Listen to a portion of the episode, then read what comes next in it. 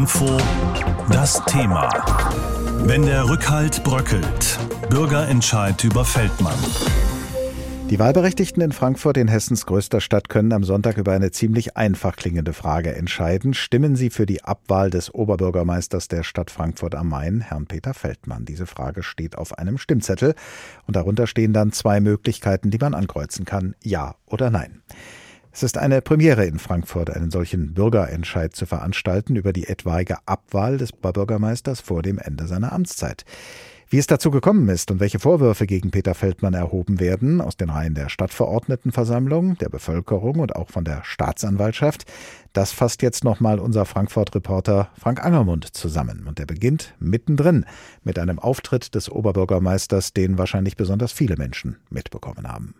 Am 19. Mai 2022 stehen tausende Fans von Eintracht Frankfurt auf dem Römerberg. Sie warten auf ihre Pokalhelden. Doch Frankfurts Oberbürgermeister Peter Feldmann nimmt im Römer zunächst Trainer Oliver Glasner und Kapitän Sebastian Rode den UEFA-Pokal aus den Händen. Dann geht er ans Mikrofon.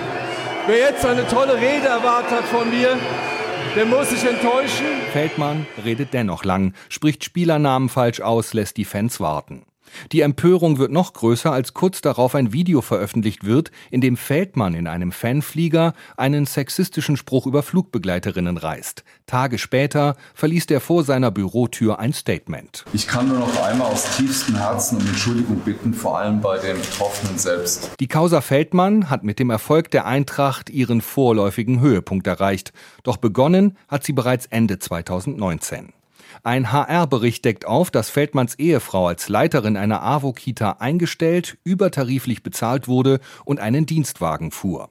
Feldmann schweigt wochenlang zu den Vorwürfen. Uwe Paulsen von den Grünen dazu in der Stadtverordnetenversammlung. Und Herr Oberbürgermeister, ich fordere Sie auf, treten Sie hier ans Redepult und klären Sie diesen Sachverhalt auf. Feldmann sagt, dass er das Gehalt seiner Frau nicht kannte, er sei nicht korrupt. Das ist der Stand der Dinge bis kurz vor der Kommunalwahl im März 2021.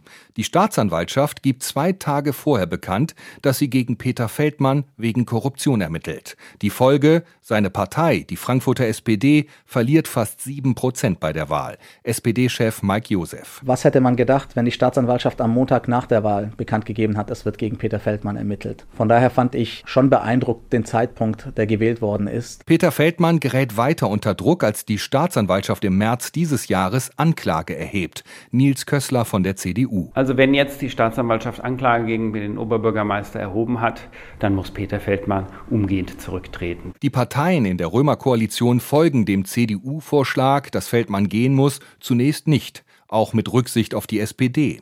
Allerdings dreht sich der Wind in Feldmanns Partei, als das Landgericht Frankfurt am Main im Mai die Klage zulässt. Kolja Müller. Weswegen wir der Auffassung sind, als Führungsgremium der Frankfurter SPD, dass es jetzt Zeit ist, für den Oberbürgermeister zurückzutreten. OB Feldmann zeigt seine Enttäuschung auf einer Pressekonferenz im Römer. Und wenn es dann heißt, egal, ein Verdacht, der reicht schon, weg mit ihm, dann ist das nicht mein Spiel. Peter Feldmann bietet an, dass er nicht im Sommer, sondern im Januar 2020 2023 seinen Stuhl im Römer räumt.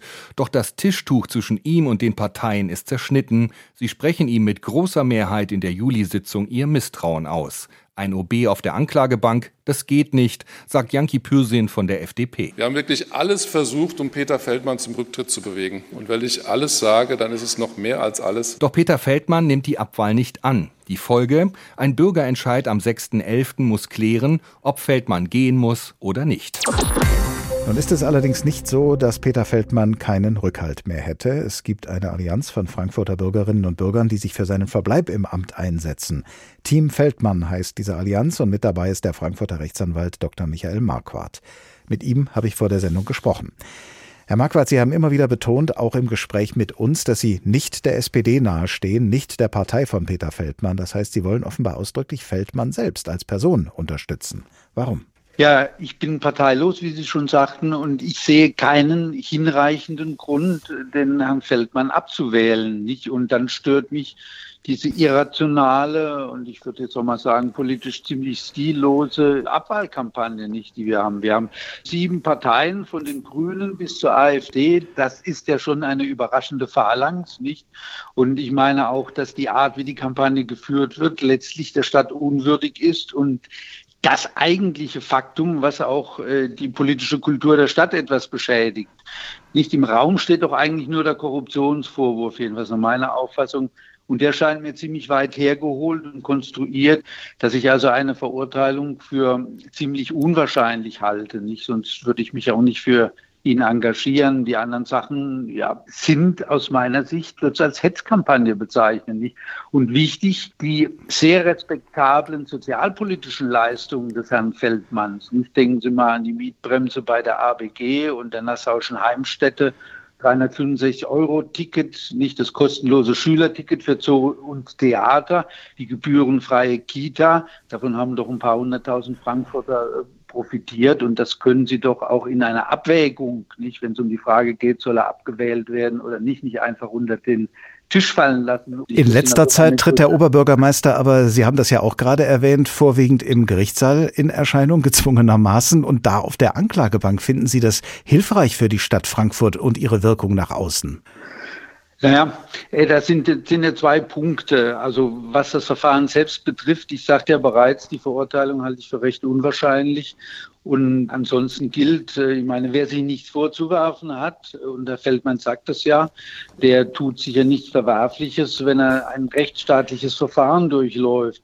Also ich meine, ich habe es ja schon gesagt, nicht, dass dem Ansehen der Stadt äh, vor allem diese Kampagne schadet. Nicht, die wird ja teilweise auf niederstem Niveau geführt. Denken Sie an solche Sprüche wie Feldmann in der Mülltonne entsorgen oder Schande für Frankfurt oder die Grünen haben ja gesagt, den ertragen wir nur im Suff. Oder denken Sie an die Bierdeckelkampagne. Jetzt hat irgendwer gesagt, also der Feldmann wollte seine Tochter umbringen. Also das ist glaube ich, nicht das Niveau, auf dem man sich politisch auseinandersetzen sollte. Das Letzte, das müssen wir vielleicht nochmal verdeutlichen, spielt an auf Feldmanns Äußerungen bezüglich einer erhobenen ja. Abtreibung. Ähm, in diesem Gerichtsprozess, Sie sagen, Sie halten es für unwahrscheinlich, dass Feldmann verurteilt wird, aber als Jurist wissen Sie natürlich und kennen den Spruch, vor Gericht oder vor See ist man in Gottes Hand. Äh, möchten Sie denn, dass Feldmann auch dann im Amt bleibt, wenn er in diesem Gerichtsprozess verurteilt wird? Nein. Das ändert die Sache dann. Das würde die Sache ändern, wenn in diesem Verfahren dann wirklich rechtskräftig ein Urteil fällt und man sagt, jawohl, er hat hier Vorteil genommen, er ist korrupt, dann meine ich, müsste er zurücktreten. Sie haben eben äh, selbst gesagt, es ist eine ganze Phalanx verschiedener politischer Parteien und Lager, die für die Abwahl des Oberbürgermeisters ist. Gerade das könnte doch in der Tat ein Alarmsignal sein, dass es eine so große Einigkeit in der Stadtverordnetenversammlung gibt, in der sich ja sonst die Parteien und Fraktionen nicht unbedingt einig sind.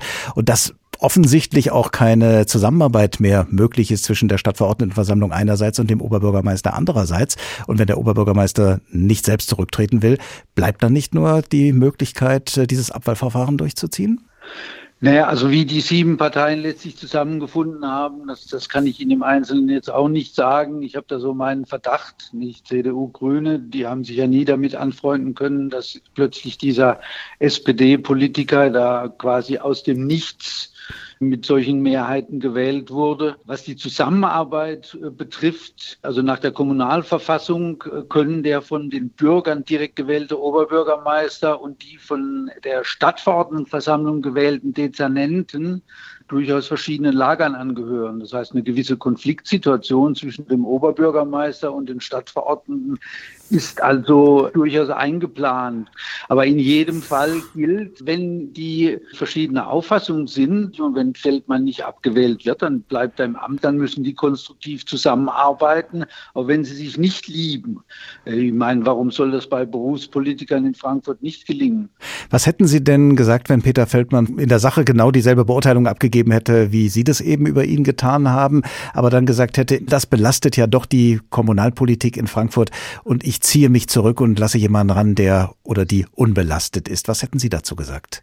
Ne, dieses Angebot hat er ja gemacht. Also es stand ja durchaus im Raum, dass er. Aber dann wieder Januar, zurückgezogen später. Naja gut, äh, also als Anwalt würde ich sagen, die haben darüber gesprochen und Voraussetzung war eben, dass die Stadtverordnetenversammlung sich im Januar gegen ihn ausspricht und eben auf dieses Abwahlverfahren verzichtet. Aber dieser Deal ist ja gescheitert und die Mehrheit in der Stadtverordnetenversammlung hat sich da dann irgendwie bemüßigt gefühlt, wegen dieser sechs Wochen, um die wir da ja reden, unterm Strich ihn jetzt äh, in dieses Abwahlverfahren oder beziehungsweise in den, in den ja, es ist, es ist ja ein Bürgerentscheid zu zwingen.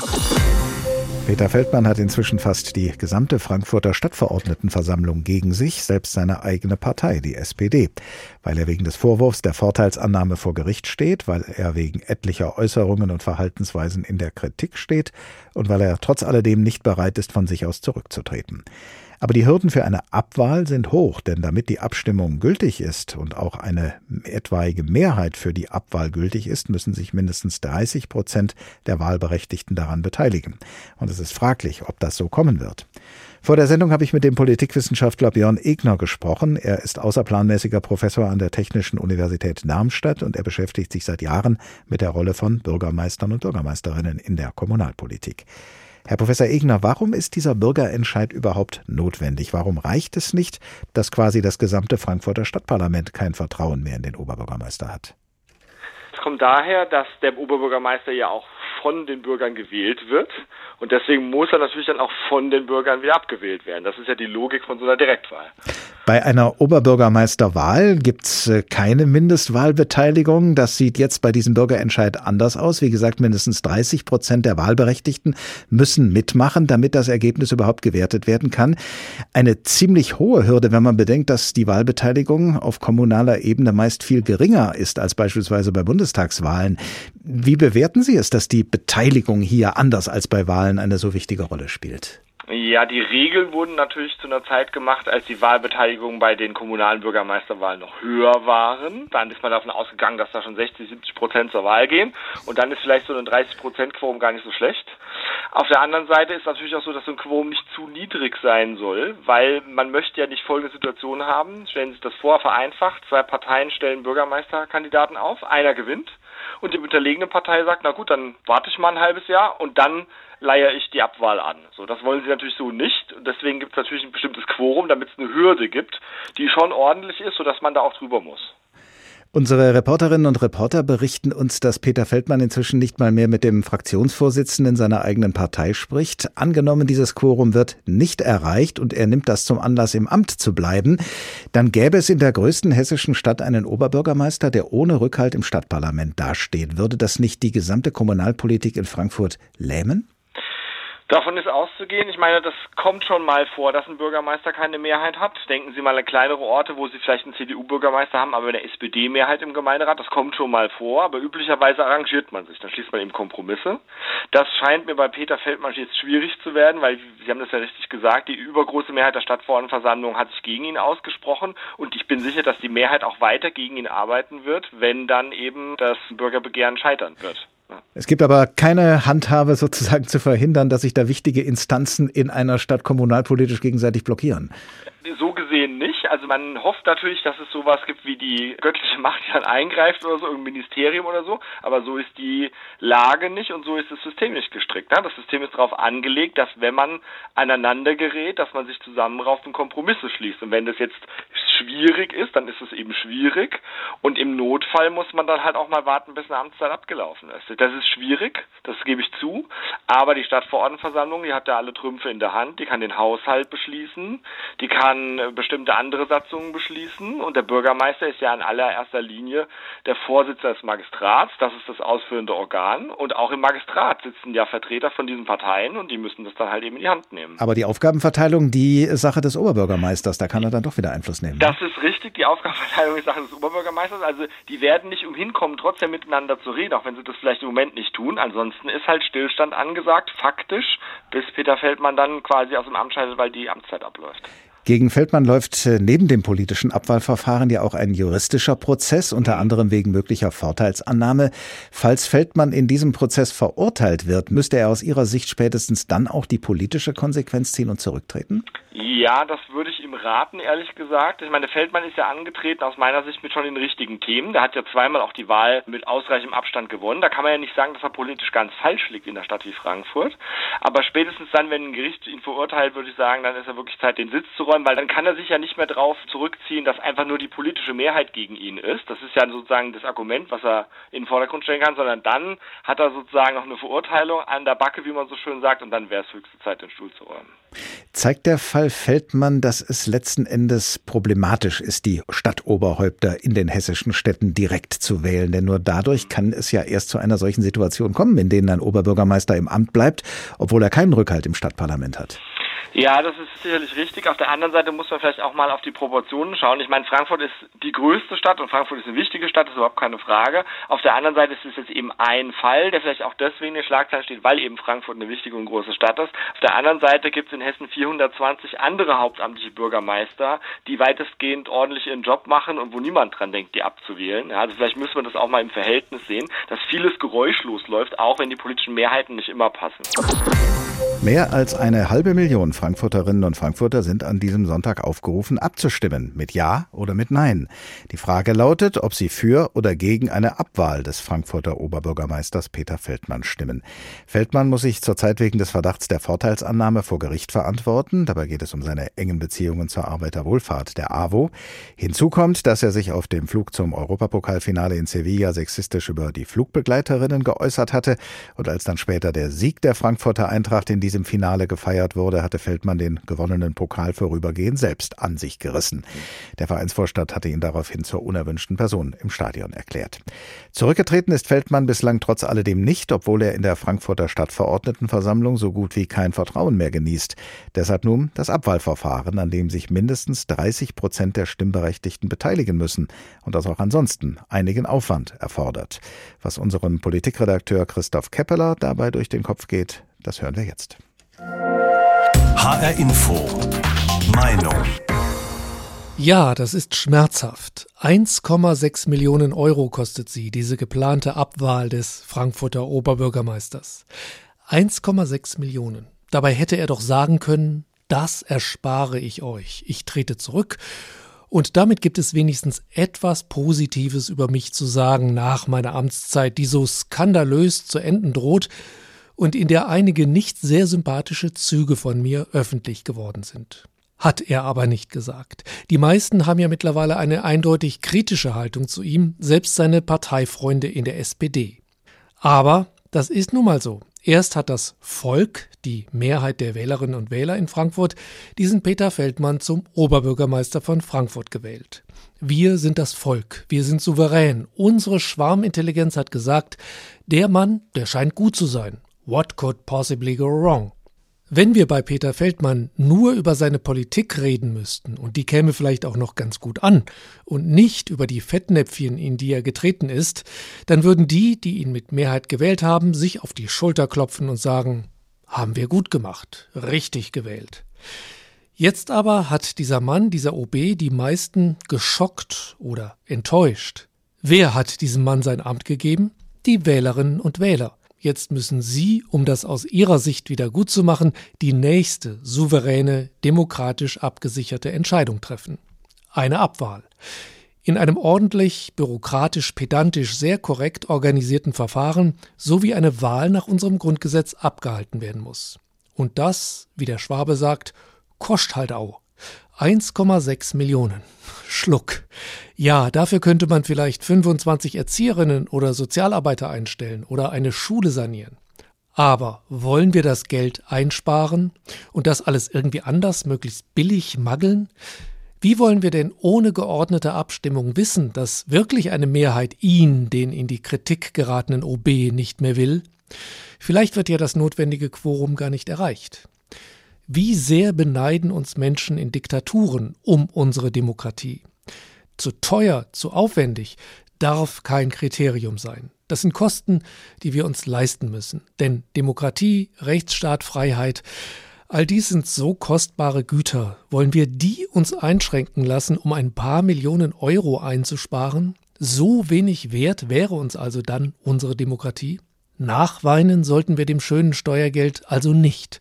Ärgern dürfen wir uns trotzdem schon ein wenig über den, der uns diese Ausgabe nicht erspart hat. Aber auch er hat ein Recht darauf, falls das die nötige Anzahl an Wählerinnen und Wählern so will, auf eine rechtlich einwandfreie Art und Weise abgewählt zu werden. HR Info. Das Thema. Wer es hört, hat mehr zu sagen.